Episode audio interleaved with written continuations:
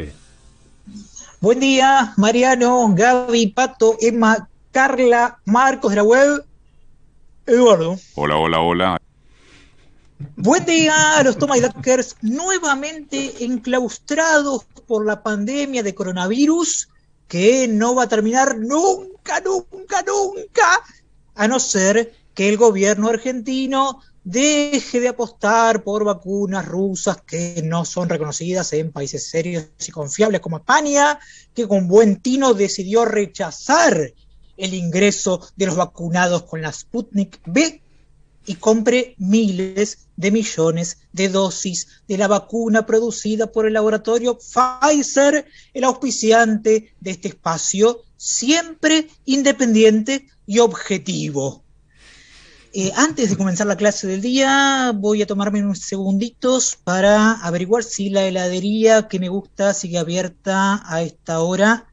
Ah, veo que tiene delivery. Eh, hago un llamadito y ya empezamos. Eh, ya estoy con ustedes. Sí, ¿qué tal? ¿Puedo hacer un pedido? ¿Qué gustos tienen? Ah, entonces pido un cuarto eh, frutilla a la yegua, ¿les queda? Entonces quiero eh, frutilla a la yegua, chocolate libertario y dulce de leche albertítere. Eh, ¿qué, ¿qué, trae el helado de crema de manisman? Ah, no, no, entonces no. Eh, que sea un cuarto de frutilla a la yegua, chocolate libertario y dulce de leche albertítere, eh, nada más. Entonces, eh, mándenlo al Instituto Paria, como siempre. Por favor, pago 100% Barrani para combatir la infectadura, ¿está bien? muchas gracias. disculpen, tenía miedo de quedarme sin helado en medio de la reclusión forzada. Habiendo resuelto esa cuestión, prioritaria, y no me queda más que pedirle a la operadora y jefa de preceptores de esta tribuna de doctrina educativa, Carla Borria, que haga sonar el timbre para dar inicio oficial a una nueva edición de la escuelita de los sábados de Toma y Daca.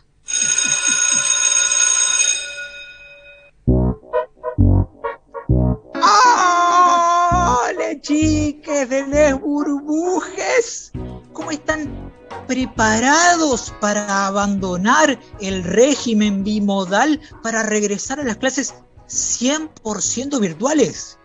Eh, esta preguntita corre solamente para les chiques que no viven en la ciudad cada vez más y más y más y más autónoma de Buenos Aires, donde prefieren que no haya clases virtuales y recuperar los días perdidos más adelante cuando todos los chiques puedan regresar a las aulas.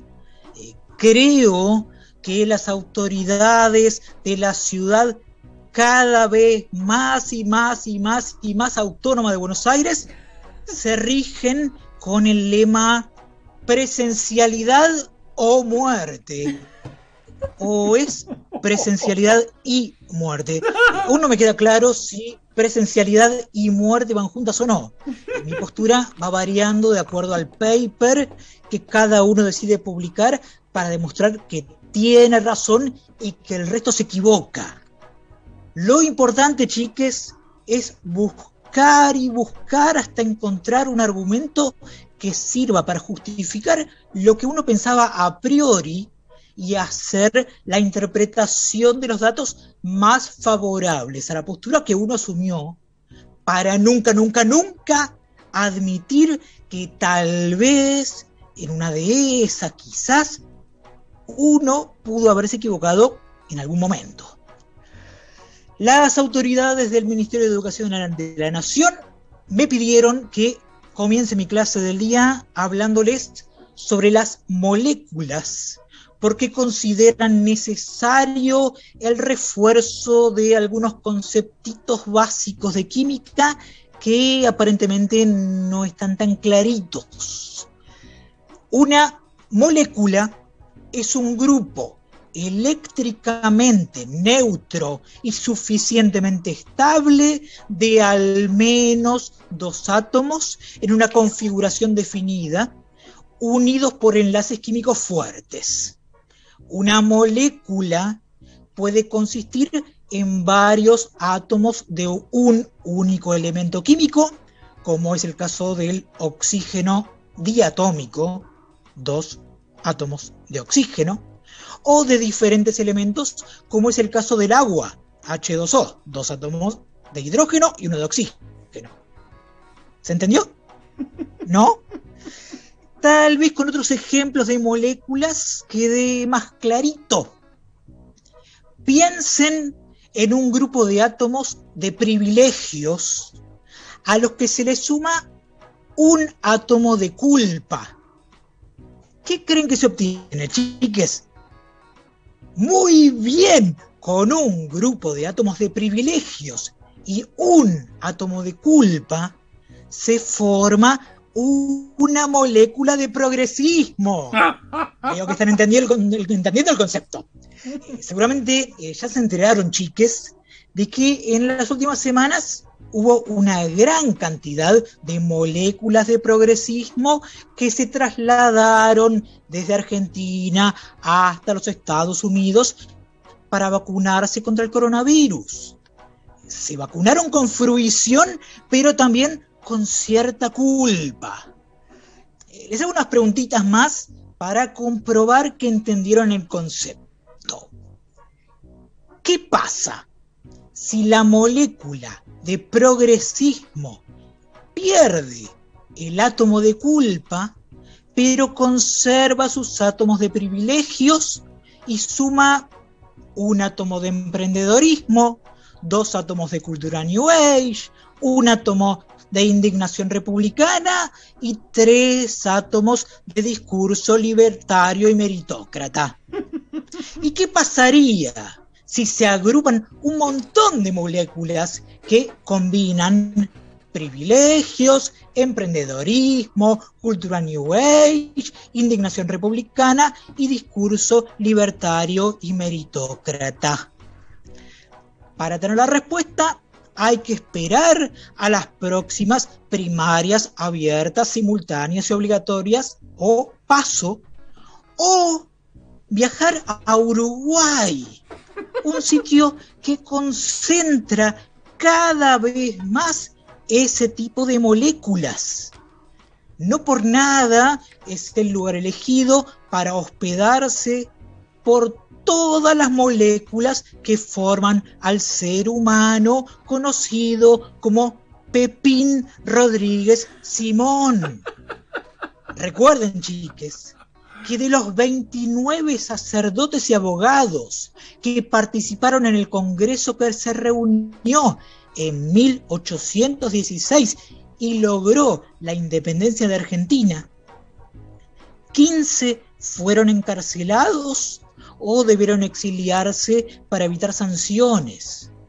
O eh, piensen en Mariano Moreno, que terminó muriendo en alta mar, o en José de San Martín, que el 17 de agosto de 1850 murió en Boulogne-sur-Mer, Francia, muy lejos de los países que liberó junto a Simón Bolívar, para que siglos después la Conmebol organizara la Copa Libertadores de América en medio de una pandemia, como si fuera un Estado autónomo capaz de acceder a vacunas y aplicar una política sanitaria soberana, rentable y un poquito kamikaze. Como los luchadores por la independencia de Argentina, como Mariano Moreno, y como José de San Martín. Pepín Rodríguez Simón puede llegar a terminar sus días en el exilio. Así como la semana que viene celebraremos un aniversario de la Revolución de Mayo, es probable que dentro de unos años homenajemos a Pepín Rodríguez Simón y lo recordemos como un prócer perseguido por sus ideas y traicionado por propios y ajenos solo por el hecho de haberse dedicado a operar judicialmente a favor de la libertad. La libertad de operar.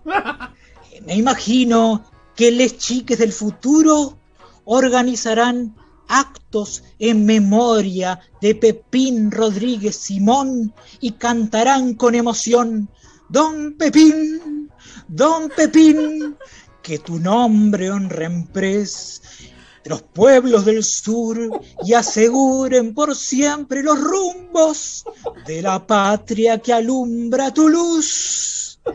Pepín Rodríguez Simón, ese prócer de la operación judicial, al menos puede gozar de la libertad de transitar por Uruguay sin las restricciones impuestas por la infectadura argentina que pretende que las vacas se queden en sus hogares y no se pueda exportar carne de ciudadanos. Ah, no, pretende que los ciudadanos se queden en sus hogares y que no se pueda exportar carne de vaca. En realidad es lo mismo, el orden de los factores no altera el producto de la infectadura. Pero eh, no se preocupen, chiques, porque que se anuncie que entró en vigencia un confinamiento estricto no significa que vaya a haber un confinamiento que será estricto, sino que todos haremos de cuenta que estamos confinados estrictamente y los responsables de que se cumpla la orden harán de cuenta que la estamos cumpliendo como pasa cuando en la apertura de la nueva temporada de un programa de televisión hay cientos de personas en el estudio, pese a que hace más de un año existe una pandemia y se pide evitar las aglomeraciones. El significado de las palabras es laxo, como el respeto de una cuarentena o la existencia de una última moratoria, unos precios cuidados o un Vicentín expropiado. El idioma no es una ciencia exacta y todo es interpretable. Y además, siempre hay tiempo para que se aplique la política de Estado de dar marcha atrás a lo que sea que se haya anunciado.